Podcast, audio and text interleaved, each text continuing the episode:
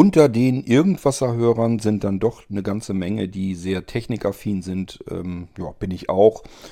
Dadurch gibt es natürlich auch viel Technikgelaber immer wieder im Irgendwasser-Podcast. Und ähm, ich mache hier nun wirklich Dinge, ähm, wo ich zumindest nicht wüsste, dass ein anderer sich da auch drum kümmert, dass ein anderer da auch dran rumbastelt.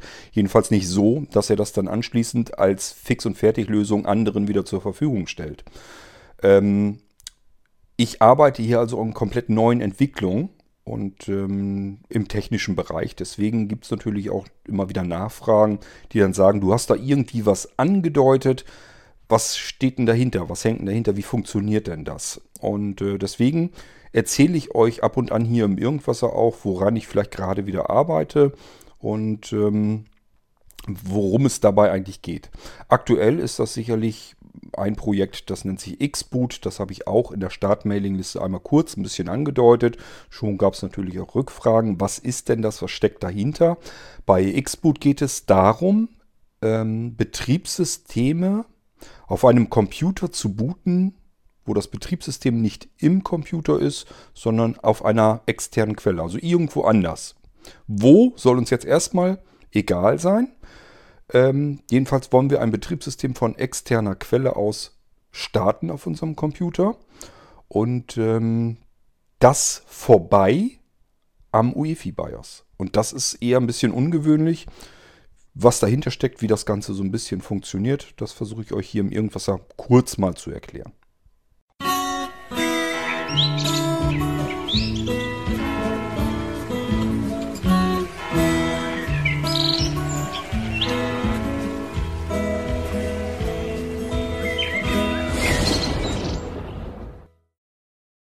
Das einfachste, was ihr euch vorstellen könnt, sind sicherlich unsere Molinos. Die gibt es ja als Molino V2, ist nichts Ungewöhnliches, nichts Besonderes mehr, jedenfalls nicht für mich, ähm, obwohl es natürlich schon was Ungewöhnliches und Besonderes ist. Das ist ein SSD-Speicher, ein Platinenspeicher in Stick-Format und darauf können ganze Windows-Systeme beherbergt werden, samt allem, was so ein Blinzeln-System ausmacht. Also samt Datenlaufwerk, die ganze Softwareprogramme. Das kann alles schon fix und fertig sein. Screenreader, alles läuft. Man startet von einem solchen USB-Stick. Es ist nichts anderes als ein Stick mit einem USB-Anschluss, der den USB-Anschluss immer zu 100% komplett ausreizt. Hat den großen Vorteil, wenn man das wirklich macht, und das kriegt man mit normalen USB-Sticks nämlich nicht hin, ähm, dann merkt man schon fast gar keinen Unterschied mehr zwischen einem intern installierten Windows und einem auf solch einem USSD-Stick installierten Windows. Das geht ratzfatz, das wird ganz schnell geladen. Ich habe hier irgendwas, äh, ähm, haben wir das Ganze mal ein bisschen mit gestoppt zeitlich. Da waren vom Bootvorgang her äh, zwischen System intern, System extern vom USSD-Stick von einem Molino V2. Der Unterschied, das waren vier Sekunden. Ich glaube, das können wir bei einem bei einer Bootzeit vernachlässigen und während des Betriebes, also im laufenden Betrieb, wenn wir damit arbeiten, merkt man gar keinen Unterschied mehr. Ist also schon mal hochpraktisch. So, ähm, ein Molino V2 setzt ja voraus, dass es uns gelingt, dass wir die Möglichkeit haben, unseren Computer von USB zu starten. Das ist auf einem Nano-Computer vom Blinzeln gar kein Problem, weil die werden von mir alle so eingerichtet. Nano-Computer besteht komplett aus Intel-Technik und da habe ich die Möglichkeit im UEFI BIOS mehr Einstellungen zu machen als in den meisten anderen Computern und äh, das sind auch jungfräuliche Computer. Ich muss also keine Rücksicht darauf nehmen, was ist da schon drauf installiert, weil installiere ich komplett bei Null alles. Und somit kann ich eben auch bestimmen, wie soll sich die Hardware verhalten. Und dann kommt erst das Betriebssystem da drauf. So, und dadurch habe ich die Möglichkeit, mit einem Nano-Computer deutlich mehr anzustellen, als ihr es von eurem normalen, handelsüblichen Computern gewohnt seid. Unter anderem eben, ich stecke einen bootbaren Stick in meinen Nanocomputer, schalte ihn ein und siehe da, der Nanocomputer startet komplett automatisch ohne mein Zutun direkt sofort von diesem Stick. Ich muss keine F-Taste drücken, ich muss durch mich nicht blindlings durch irgendein Bootmenü bewegen. Ich muss nur den Stick reinstecken und der Stick startet automatisch. Wenn ich damit fertig bin, fahre ich den Computer wieder runter, Computer schaltet sich aus, ich ziehe den Stick ab, schalte den Computer wieder ein und das ganz normale interne System wird gestartet. Das eigentlich so, wie man es haben will. Das Problem ist nur, da hat so viel Schindluder früher gegeben. Das war mal Standard. Es haben Computer, ich weiß gar nicht mehr, wann das war, ich schätze mal um die Jahrtausendwende, war das jedenfalls noch so, ähm, dass viele Hersteller das sogar so voreingestellt hatten, dass man nur den Stick reinsteckte und dann hat der Computer den Stick gebootet. Dadurch hat es viel Supportaufwand gegeben, weil viele Leute dann einen Stick eingesteckt hatten. Der Computer hatte gedacht, er könnte davon starten, konnte aber nicht. Das heißt, das Ding ist fehlermeldend abgebrochen und dann haben die Leute immer nichts anderes zu tun gehabt, als sich bei Microsoft zu melden oder beim Hersteller des Computers oder beim Händler des Computers und gesagt haben, mein Computer geht nicht mehr, ist kaputt. Und dann musste der Supporter erstmal gucken, woran könnte das denn liegen. Und dann wurde immer öfter festgestellt, ja, die Leute hatten irgendetwas Störendes im USB-Port eingesteckt, wodurch der Computer sich gesagt hat, ich starte mal von diesem USB-Gerät. Das muss noch nicht mal ein Stick sein, das kann irgendwas anderes sein. irgendwas, wo der Computer irrigerweise angenommen hatte, er könnte davon starten. Und dann blieb er eben fehlermeldend stecken und das sind irgendwelche kryptischen Fehlermeldungen, kann der normale Anwender nichts mit anfangen und schon denkt der, oh, mein Computer ist kaputt.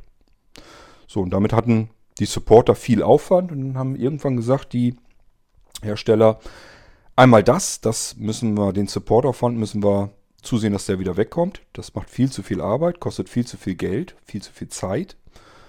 Ähm, und zum Zweiten ist es auch ein Sicherheitsrisiko gewesen, denn da sind findige Leute drauf gekommen, haben modifizierte Systeme auf USB-Sticks, beispielsweise bei Firmen mal auf dem Parkplatz zufällig verloren.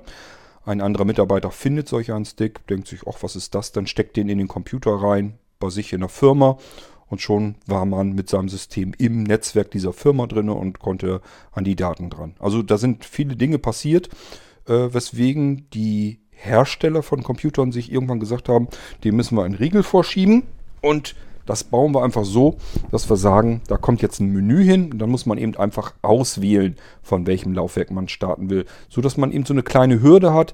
Der Computer startet nicht automatisch den Stick, sondern wir müssen erst mit einer F-Taste, die müssen wir erstmal gedrückt haben nach dem Einschalten. Dann kommen wir in einem Bootmenü und dort können wir das Laufwerk auswählen und dann erst wird von diesem Laufwerk gestartet. Ist eine Hürde mehr und ähm, so kann versehentliches schon mal gar nicht passieren. Problem ist nur, wenn ich blind bin, kann ich mich in solch einem Bootmenü nicht bewegen, denn hier läuft noch kein Betriebssystem, hier läuft noch kein äh, Screenreader, hier ist auch noch gar keine Soundkarte mit dabei, die ich hören könnte. Ich kann also keine Sprachausgabe hören und so weiter und so fort. Hat also für blinde Menschen komplett natürlich nur Nachteile. Und für uns wäre es besser gewesen, die alte Möglichkeit, Stick rein, Computer einschalten, Stick startet und fertig. So, das kann ich so wieder machen. Das passiert auch die ganze Zeit. Über die ganzen Nanocomputer machen das sowieso so. Und äh, deswegen können wir da wunderbar blindlings mit diverse Sticks und so weiter starten. Und so haben wir auch unsere Molino V2 hier in dem Bereich dann in Perfektion, so wie man es eigentlich haben möchte. Nun gibt es aber auch für mich natürlich jede Menge Computer, die einfach im UEFI BIOS so kastriert werden vom Hersteller, ähm, dass man, dass ich dort nichts mehr für euch tun kann. Ich kann das dort nicht einstellen, dass der Computer sich so verhält wie unsere Nano-Computer, dass er direkt automatisch bei eingestecktem bootbarem Stick davon startet. Das geht dann nicht. Und zwar ist das so ziemlich auf allen Computern, die vorinstalliert sind. Ähm, die ganzen Notebooks da draußen oder diese kleinsten Mini-Rechner und so weiter, die können das alle gar nicht. Da wird das UEFI BIOS eben fertig so gemacht dann wird das um diverse Funktionen, die man gar nicht mehr verändern können soll als Anwender, werden nochmal kastriert, sodass ich auch ähm, hier keine Chance habe, dort irgendetwas dran zu verändern. Da kann ich nichts mehr für euch tun. Natürlich kann ich trotzdem was tun, nämlich daran arbeiten, gibt es irgendwie weitere Wege, daran vorbeizukommen, so dass das UEFI BIOS vielleicht für das Booten eines externen Systems gar keine Rolle mehr spielt. Das Projekt nennt sich Xboot. Und mir ist aufgefallen, dass ich das Bootsystem so modifizieren kann, dass es direkt ein V2-System von einem externen Datenträger starten kann, ohne dass dieser Datenträger überhaupt prinzipiell startbar sein muss. Der braucht noch nicht mal sein eigenes Bootsystem. Wozu auch? Wir haben ein Bootsystem auf unserem internen Computer, also auf unserer internen Festplatte oder SSD. Da haben wir doch schon ein Bootsystem. Das ist die Herangehensweise, die ich hatte, wo ich mir gesagt habe, warum muss ich eigentlich ein zusätzliches Bootsystem auf meinem USB-Datenträger haben? Ich habe doch ein Bootsystem. Das Bootsystem ist intern auf meiner Festplatte, ist dafür verantwortlich, mein System zu starten. Ich muss doch gar nicht unbedingt ähm, direkt das Boot, ein anderes Bootsystem von einem USB-Datenträger erst starten, damit der dann wiederum in das dortige Betriebssystem reinstartet. Ich kann doch auch mein System nehmen, mein Bootsystem, das intern auf dem Computer schon drauf ist. Das muss halt natürlich erweitert werden. Und ähm, jetzt kommen wir in den Bereich, wo ich halt noch sehr viel am Testen bin, wie sich diese ähm, erweiterten Boot-Einträge, wie die sich verhalten. Das ist auch gar nicht so einfach. Man kann nicht einfach sagen, guck mal nach, ob da äh, ein USB-Datenträger ist. Wenn ja, dann starte den und so. So einfach geht es dann doch nicht, ähm, weil wir natürlich mit dem Bootsystem von Microsoft arbeiten müssen. Ähm, also mit dem Original Boot MGR, dem Bootmanager von Microsoft und das ist nicht ganz so simpel, als wenn wir zum Beispiel irgendein so Linux-Bootloading-System haben. Nehmen wir beispielsweise Group oder sowas, was ich ja auch sehr gerne verwende. Da kann man viel mehr Möglichkeiten mit einbauen. Das ist wesentlich intelligenter, das ähm, Bootsystem. Das können wir hier ähm, vergessen, weil wir ja schon ein vorinstalliertes System haben. Habe ich euch ja eben erzählt mit diesem kastrierten UEFI-BIOS. So simpel geht das nicht, da können wir nicht dran rumfummeln. Oftmals ist es nämlich so, dass in manchen Rechnern sogar schon eingerichtet ist, dass da gar kein Linux und so weiter drauf soll. Da hat man also diverse Vorkehrungen getroffen, damit man auf gar keinen Fall was anderes als ein Windows da drauf zum Laufen bekommt. Und das geht natürlich bei den Bootmanagern gerade da geht es natürlich schon los, dass die sich sagen, wir wollen hier kein Group und wir wollen auch kein Sys-Linux oder irgendwie was haben, sondern wir wollen ähm, definitiv ganz klar äh, Microsoft drauf haben. Dadurch bekommen die zum Beispiel die Windows-Lizenzen deutlich günstiger, teilweise fast geschenkt. Gut, also wir müssen das nehmen, was wir haben. Und wenn ich euch jetzt ein Notebook installieren will oder irgendeinen Computer, wo der Hersteller mir nicht die Möglichkeit gibt, äh, das einzustellen, dass er automatisch einen USB-Stick booten soll, wenn da ein Bootsystem drauf ist, dann muss ich mir Gedanken machen, wie komme ich da sonst dran. Und wo ich ja dran komme, ist natürlich das Bootsystem, was schon drauf ist. Und das versuche ich eben zu erweitern. Das kann man dann so einstellen, dass es ähm, einen, ähm, einen externen Datenträger, also ein externes System starten soll. Und mit externen Systemen rede ich hier im Moment zumindest erstmal nur davon, dass wir V2-Systeme starten können wollen. Also wir können V2 ähm, Laufwerke, V2 Windows Laufwerke auslagern auf externe Quellen und können dann ähm, über unser Multiboot-System sagen, jetzt möchte ich den Rechner neu starten und dann starte mir doch bitte von meiner externe, externen Quelle das V2-System, das ich gerade ausgelagert habe. Hat ein paar Vorteile. Ihr könnt euch beispielsweise jetzt sowas ähnliches wie V2 Molino selber basteln. Ihr könnt euch nämlich ähm, sogenannte Extension Disks nehmen. Eine Extension, Extension Disk ist eine SSD, ein SSD-Mini-Laufwerk, das ihr von Blinzeln bekommen könnt. Ähm, das ist wesentlich günstiger, als wenn ihr einen fertig installierten Molino V2 zum Beispiel nehmt. Und könnt nun sagen, ich habe ja ein V2-System hier schon auf meinem Blinzeln-Computer drauf ähm, das V2-System, das lagere ich jetzt aus auf eine Extension Disk, damit ich hier, weil ich habe hier gar nicht genug Speicher intern. Ich habe jetzt hier intern an meinem Computer ist eine SSD eingebaut, die hat so und so viel Speicher, den möchte ich aber ja auch noch für andere Dinge benutzen und jetzt nicht äh, mir den vollhauen mit zwei, drei, vier verschiedenen V2 Windows Laufwerken, sondern da soll ein V2 Windows Laufwerk drauf sein und den Rest brauche ich eigentlich so für meine Daten. Ich will jetzt nicht meinen teuren SSD-Speicher alles für irgendwelche Systeme geben. Aber natürlich möchte V2-Systeme auch mehrere haben, die ich aber auslagern kann, die gar nicht unbedingt auf meinem Computer sein müssen. Tatsächlich könnte man diese V2-Systeme auch auf andere beliebige Datenträger auslagern. Ich kann also auch sagen, nehmt äh, einen USB-Stick. Nur, das werde ich nicht tun, weil ich hier ähm, im Alltagstest sozusagen sehr rasch gemerkt habe, dass die wenigsten USB-Sticks dafür taugen, mit einem vollständigen Windows darauf zu arbeiten. Microsoft wusste das natürlich schon weitaus früher. Die haben sich einfach gesagt, ähm, ihr dürft nur Sticks nehmen, die eine Zertifizierung haben. Also Microsoft guckt sich die Sticks an und sagen dann, okay, dieser Stick hat, bekommt von uns ein Zertifikat. Das ist ein sogenannter Windows to Go Stick. Die Dinger sind irrsinnig teuer. Das sind normale Flash-Laufwerke, ähm, normale Sticks. Die kosten, ja, je nachdem, wie viel Speicher ich brauche. Also 200 Euro ist nichts. Dann geht es aufwärts. Wohlgemerkt für einen stinknormalen USB-Stick.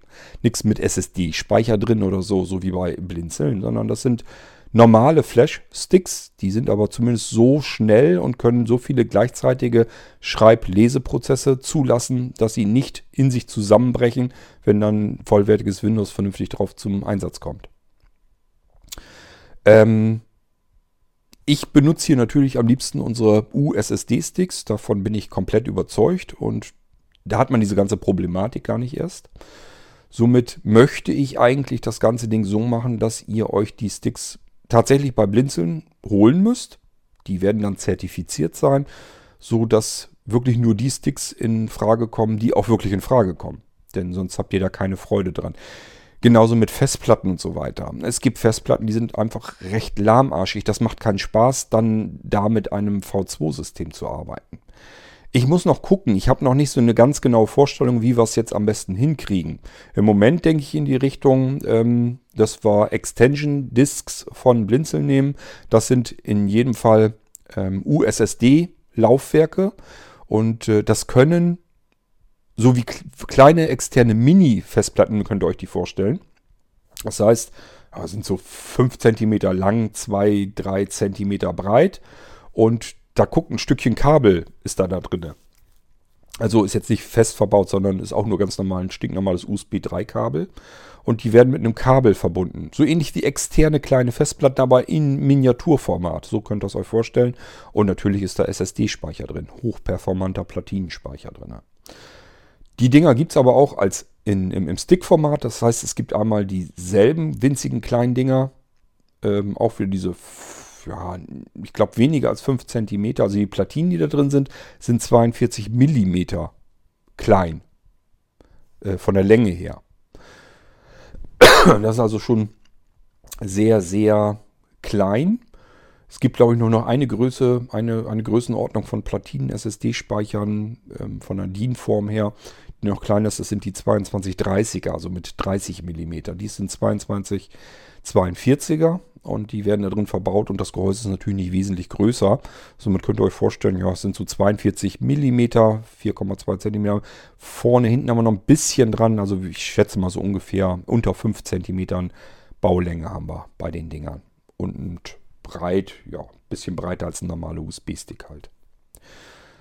So, und das Ding gibt es, wie gesagt, einmal in so einem Mini- Disk-Format, dass ich so, so, eine, so, ein Stückchen Kabel dazwischen habe. Das ist dann ganz gut, wenn ihr Angst habt, äh, wenn ich einen Stick irgendwo reinstecke, ich muss da bloß mal gegenkommen, dann breche ich mir da irgendwas kaputt. Das kann ja durchaus vorkommen, kann ich auch verstehen, dass man sich da Gedanken drüber macht, wenn so ein Stick da irgendwie absteht und man kommt da doch mal gegen, dass man ihn vielleicht abbrechen könnte. Ähm, für die ist dann so etwas ganz praktisch, dass die sagen können, ich habe lieber was mit dem Kabel dran, dann kann man da mal gegenkommen, da passiert so schnell nichts dran. Und für diejenigen, die sagen, oh, ich finde es ein Stick eigentlich praktischer, für die gibt es das Ganze eben genauso dann in einem Stick-Format. Gehäuse sind in jedem Fall Vollmetallgehäuse. Drinnen sind die Platinen. Ähm, das eine kann man eben direkt in den USB-Anschluss reinstecken, das andere wird mit einem Kabel verbunden. So, das wären die Extension Discs. Die kann man sich dann sozusagen leer kaufen. Ganz leer sind sie nicht. Die sind erstens sind sie komplett vorbereitet. Also einsatzbereit fertig. Und zum Zweiten ist da ein bisschen Software drauf, denn äh, damit kann man die Extension Disk an sein Bootsystem anmelden. Das ist einfach nur eine kleine Exe, die muss ich eben einmal ausführen. Die macht nichts anderes als zu gucken, bin ich hier auf einem Blinzeln-Laufwerk zugange, ist das hier ein zertifiziertes Extension Drive Ähm, also kann ich hier davon ausgehen, Quad hat das ausprobiert, getestet, für gut befunden und mit dem Ding kann ich hier vernünftig arbeiten. Dann alles okay. Und jetzt melde ich das Ding ähm, hier am Bootsystem an. Und jetzt muss ich eigentlich nur noch das Multi-Boot-System umstellen auf den externen Boot. Vorgang, starte den Rechner neu, muss natürlich vorher, muss natürlich vorher mein V2-System auf diese Extension Disk ausgelagert haben und kann dann jetzt eben sagen, okay, jetzt starte eben neu und dann startet er mein V2-System von, von diesem externen Laufwerk und ich kann aber ganz normal arbeiten. Das ist ein ganz normales System. Ich kann da ganz normal mitarbeiten, ganz normales Windows 10 man wird auch Windows 7 damit laufen lassen können, aber es gibt ja immer weniger Computer, die überhaupt noch kompatibel zu werden. Deswegen ähm, rede ich da schon gar nicht mehr so viel von. Ähm, wir haben also dann Windows 10 sehr wahrscheinlich, mit dem wir ganz normal arbeiten können. Es hat nichts mit virtuellen Computern zu tun oder sonst irgendetwas. Es ist ein ganz normales, reales System. Nur, dass die Dateien, die Windows so braucht, nicht auf einer Platte, auf einem Laufwerk verstreut liegen, sondern alles gebündelt in einer Image-Datei ist. Und diese Image-Datei wird beim Starten von Windows von, von dem Bootsystem von Microsoft höchstpersönlich, also das ist jetzt kein gebastel Gefummel von mir irgendwie, sondern das ist schon drin in, in Windows drin. Äh, das kann einfach sagen, ja, die Dateien sind jetzt nicht verstreut auf der Platte, sondern in dieser Image-Datei drin. Alles klar, ich mache aus dem Image, mache ich ein Laufwerk. Wir bekommen ein zusätzliches Laufwerk angezeigt und davon kann ich mein Windows dann ganz normal starten. So, und das ist eben diese externe Boot-Funktion. Und dadurch, dass wir den internen Bootloader nehmen, das interne Bootsystem, was schon drauf ist auf dem Computer, spielt unser UEFI BIOS und dessen Einstellung jetzt plötzlich überhaupt keine Rolle mehr. Wir können mit unserem Computer ähm, von externen Laufwerken starten ohne dass diese externen Laufwerke überhaupt startbar sein müssen, ohne dass wir eine F-Taste beim Starten drücken müssen, ohne dass wir äh, in ein Boot-Menü rein müssen, um ein bestimmtes USB-Laufwerk auszuwählen. Das geht allerdings bisher nur in der Theorie auch von äh, Netzwerkspeichern und so weiter. Wir könnten also, ich rede ja deswegen immer so lieber ein bisschen von externen Quellen, weil da gibt es noch mehr Spielraum, mehr Möglichkeiten. Aber da sind wir noch lange nicht hin. Da muss ich noch viel dran rumbasteln, rumprobieren, bis man sagen kann, das läuft alles so, wie man das haben will. Im Moment können wir erstmal nur davon sprechen, dass wir irgendwas per ja gut, das muss dann nicht per USB sein. Das kann genauso gut sein, wenn ihr noch einen eSATA-Anschluss habt oder denkt mal an Thunderbolt, kommt immer mehr rein in die Rechner, dass wir da vielleicht äh, ein System auslagern wollen, von Thunderbolt aus booten wollen. Und auch hier wieder, es gibt ja Thunderbolt-Anschlüsse, die können von sich aus booten. Und dann gibt es welche, die können von sich aus nicht booten. Und es gibt welche, die können wir im UEFI BIOS einstellen, ob sie booten können sollen oder nicht. Spielt hier keine Rolle, weil wir ins UEFI BIOS gar nicht rein müssen. Unser Computer muss nicht von Thunderbolt starten können, aber unser Blinzeln-Computer kann es trotzdem, weil das Bootsystem eben schon das interne normale Bootsystem genommen wird und von dort aus wird einfach rübergegriffen durch Thunderbolt hindurch auf den dort angeschlossenen Datenträger. Wir haben also mehr Möglichkeiten. Ihr dürft nicht so viel jetzt nur euch festlegen, über USB nachzudenken. Es kann auch sein, dass wir vielleicht einen USB-C-Anschluss haben und da steckt ein Datenträger dran. Das spielt dann alles keine große Rolle mehr. Die können wir dann alle integrieren. So, jetzt fragt man sich natürlich dann, jetzt habe ich mein ähm, Multi-Boot-System umgeswitcht, umgestellt, dass es ein extern, externes System starten soll. Ähm, wie sieht es denn aus, wenn ich den externen Datenträger abziehe und gar nicht mehr dran habe? Das war für mich auch eine wichtige Frage, denn es wäre doof, wenn dann mein Computer nicht mehr starten würde. Der würde dann abbrechen, würde mir eine Fehlermeldung ausspucken, dass das System nicht starten kann, ist gut. So, und jetzt, das ist das, wo ich im Moment, das ist der Status, den ich im Moment hier verfolge. Ich versuche und probiere an so vielen Computern, wie mir in die Finger kommen, herauszufinden, wie das funktioniert, wie sich das verhält. Bricht zum Beispiel ein System ab und schmeißt mir eine Fehlermeldung aus oder ähm, sagt sich das System, ich habe hier zwar den Eintrag, der ist auch ausgewählt, ich soll jetzt von einem externen Datenträger booten. Der externe Datenträger, den finde ich aber gar nicht. Ähm, also biete ich diesen Eintrag im Bootsystem gar nicht erst an und schnapp mir irgendeinen anderen Eintrag, der funktioniert.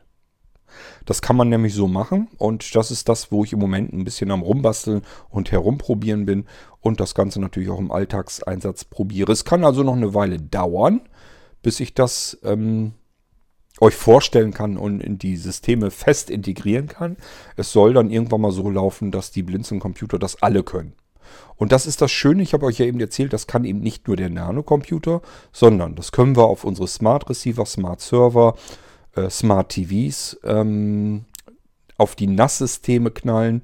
Das können wir mit den Notebooks machen, mit Netbooks, mit Tablets. Also alles, was wir bei Blinzeln im Sortiment so haben, können wir mit diesem System ausrüsten. So dass wir sagen können, spielt gar keine Rolle mehr, ob dieser Computer jetzt externe Medien starten kann oder nicht. Ich habe ein Blinzeln-System und das kann das immer. Das ist natürlich mein Ziel, dass ich euch sagen kann, ähm, ja, ihr könnt euch überall einen Computer kaufen, der wird aber mit einer sehr hohen Wahrscheinlichkeit von einem externen Datenträger gar nicht vernünftig mehr starten können. Jedenfalls nicht, dass man das blindlings bequem bedienen kann. Bei einem Blinzeln-System, wenn ihr einen Computer vom Blinzeln habt, ist das unser Standard. Dann funktioniert das immer.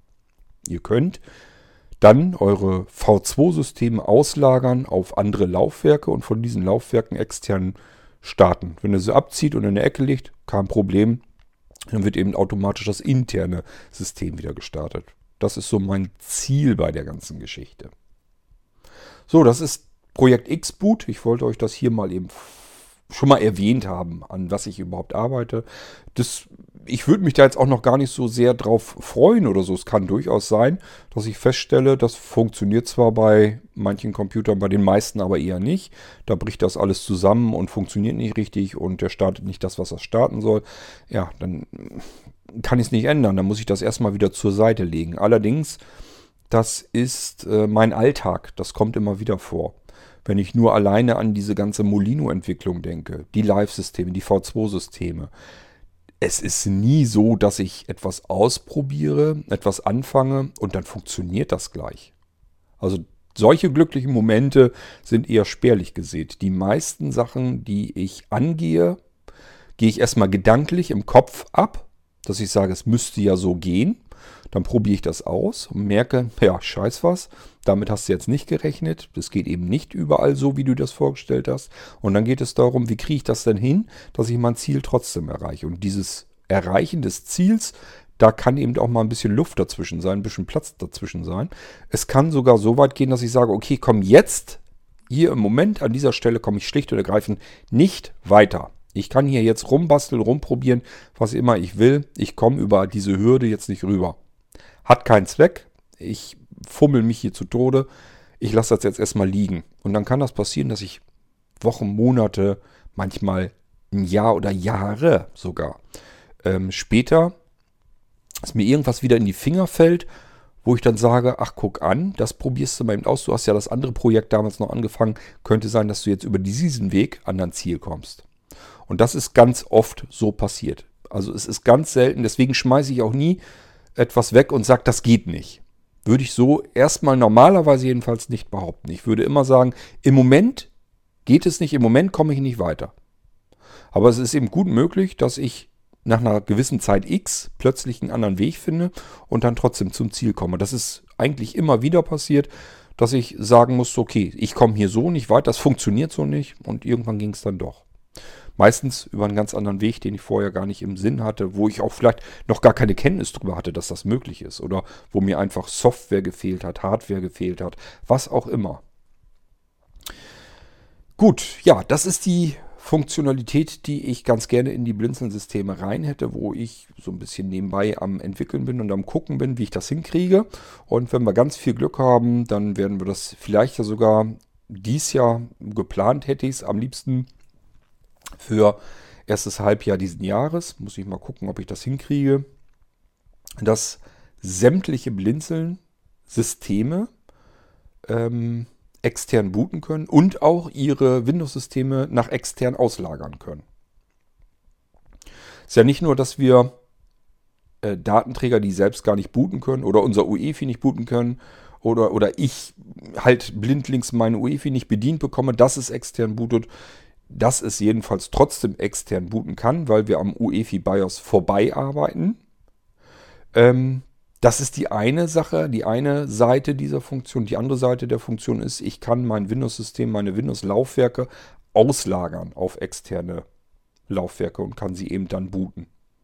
Das gehört dazu, das ist die andere Seite. Und das sind natürlich zwei Möglichkeiten, die wir auch wieder auf keinem anderen Computer weltweit haben. Egal welchen Computer ich mir kaufe, ich kann noch so viele Tausender in so ein Apple-Ding stecken, deswegen kann ich trotzdem nicht mein System, mit dem ich arbeite, auf meinem Mac, kann ich trotzdem nicht auf einen ähm, externen SSD-Speicher auslagern und in meinem Mac dann sagen, jetzt boote mal von dort das Laufwerk, das System. Und das mit beliebig vielen ähm, weiteren Laufwerken. Also die Möglichkeit habe ich da eben nicht. Und das ist etwas, was ich bei Blinzeln auch wieder als Standard einfach mit reinhaben will. Dass man irgendwann sagen kann, ein Blinzeln-Computer ist wirklich so dermaßen viel anders und bietet mir so viele mehr an Möglichkeiten und an Funktionalität, ähm, das kriege ich mit keinem anderen Computer weltweit hin. Da sind wir schon auf einem sehr guten Wege, finde ich jedenfalls. Also ich wüsste jedenfalls nicht, mit welchem Computer man sonst diverse, etliche, viele Dinge tun kann, die ich mit einem Blinzeln-Computer von Haus aus schon machen kann. Aber äh, nichts ist nicht so gut, dass man es nicht noch verbessern kann. Also da können wir noch weiter dran rumfallen. Das ist eine weitere Funktion, an der ich hier am Basteln bin. So, und ansonsten kann ich euch trotzdem nach wie vor empfehlen, wenn ihr über einen neuen Computer nachdenkt. Meine erste Wahl bleibt der Nano-Computer, weil da kann ich euch das sowieso so einstellen, dass ihr wirklich alles Mögliche auf dem Ding starten könnt. Ihr könnt CD-DVD-Laufwerk anklemmen, bootbare CD und DVD einlegen und er startet sofort direkt davon, ohne irgendwelche Klimmzüge über irgendwelche Bootmenüs machen zu müssen. Und genauso verhält er sich auch, wenn man bootbaren USB-Speicher anklemmt, dann wird er eben den USB-Speicher starten. Wenn wir den wieder abziehen, dann startet er wieder ganz normal sein internes System. Und mittlerweile gibt es eigentlich nur noch V3-Computersysteme bei Blinzen. Das heißt, ich kann jederzeit sagen, mein System, was ich auf dem Nano-Computer habe, kann ich ja genauso gut auf einen Molino V2 USSD-Stick schieben und kann dann mit dem USSD-Stick an einen anderen Computer gehen, von dort aus wieder starten oder eben wieder, wenn es auch wieder ein Blinzeln-Computer ist, wieder hineinschieben und dann mit meinem gewohnten System auch dort weiterarbeiten. Das sind alles so Dinge, das ist jetzt ganz normaler Standard schon bei Blinzeln und ähm, ja, ich baue das halt nur noch weiter aus. Xboot wird also die nächste Funktion sein, die hinzukommt, wo man sagen kann, ja, das sind technische Möglichkeiten. So soll es eigentlich sein. Ich bin der Meinung, so sollten Computer funktionieren. Computer sollten dem Menschen dienen und äh, sollten alle Möglichkeiten, die technisch machbar sind, auch bereitstellen, weil es dann doch eben einfach Vorteile sind.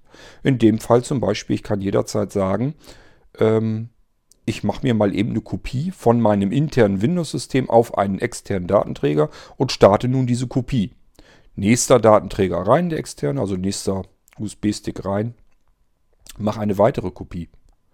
Und ich kann zwischen diesen externen Datenträgern ständig hin und her wechseln. Kann dann nicht nur sagen, meine V2-Systeme sind auf meiner internen Platte oder ich muss mir extra einen Molino V2 äh, kaufen, sondern ich kann eben sagen, ich kann mir einen x-beliebigen SSD-Stick nehmen. Ähm, ich sage ja, vielleicht öffne ich es noch, dass man es auch auf USB-Festplatten draufpacken kann. Da müssen wir mal gucken je nachdem, wie meine Erfahrungen so sind. Wenn das problemlos geht, dann mache ich das offen und äh, wenn es Probleme gibt, dass manche Festplatten einfach zu langsam sind, wo ich merke, macht keinen Spaß, damit zu arbeiten, dann werde ich da einen Riegel vorsetzen, dass solche Laufwerke gar nicht erst mit eingebunden werden können. Aber das sehen wir dann. Ähm, erstmal die Funktion hinzufügen, mit einbauen und schauen, dass das künftiger Standard wird. Und wir können dann jederzeit beliebig viele Comput äh, Computersystemkopien anlegen auf externe Datenträger. Ja, und die solche Datenträger einstecken, startet der Computer diesen Datenträger. Datenträger abziehen und entweder ich stecke einen anderen Datenträger extern rein, dann startet er davon, oder ich stecke nichts Neues da rein und dann startet eben sein internes System. Und somit kann ich mit einem Computer mit beliebig vielen Systemen darauf arbeiten, von meinem System beliebig viele Kopien machen, diese Kopien reinstecken, davon starten, Kopien intern auf meinem Computer haben, über die Arbeitsplatzverwaltung dazwischen wechseln. Also die Möglichkeiten sind wirklich unbegrenzt. Okay, so das war wieder mehr so für die Technik-Nerds unter euch, die sich für sowas interessieren, was der Corta so komisches bastelt. Ähm, ich sage ja manchmal, erzähle ich, erwähne ich so ein bisschen nebenbei, dass das irgendwie so geplant ist. Fragt man sich so ein bisschen, was soll das denn jetzt wieder sein? Ich verstehe gar nicht, was er da macht. Und deswegen erzähle ich es für diejenigen unter euch, die sich für sowas überhaupt interessieren. Das sind sicherlich einige, sind aber längst nicht alle. Und die müssen dann eben weiter blättern und gucken, dass sie nächste Podcast-Episode dann sich anhören. Das soll es mit Xboot hier erstmal gewesen sein. Ich hoffe, dass es so ewig lang nicht dauert, dass ich es euch einfach mal in der Praxis zeigen kann, wie das funktioniert. Und bis dahin würde ich sagen, ähm, gehabt euch wohl. Bis dann, macht's gut. Tschüss und weiterhin viel Freude mit euren Blinzeln-Computern, wenn ihr so ein Ding denn schon habt. Macht's gut. Ciao.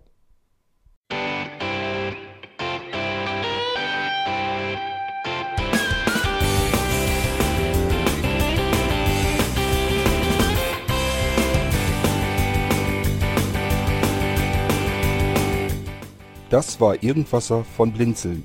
Wenn du uns kontaktieren möchtest, dann kannst du das gerne tun per E-Mail an podcast.blinzeln.org oder über unser Kontaktformular www.blinzeln.org. Blinzeln schreibt man in unserem Fall immer mit einem D in der Mitte. Wenn du möchtest, kannst du uns sehr gerne auch einen Audiobeitrag auf unseren Podcast Anrufbeantworter sprechen. Der hat in Deutschland die Telefonnummer 05165 439 461. Und wenn du uns aus dem Ausland anrufen möchtest, dann ersetze einfach die erste 0 gegen die 0049 für Deutschland. Wir bedanken uns für dein Interesse und freuen uns schon darauf, wenn du auch beim nächsten Mal wieder mit dabei bist.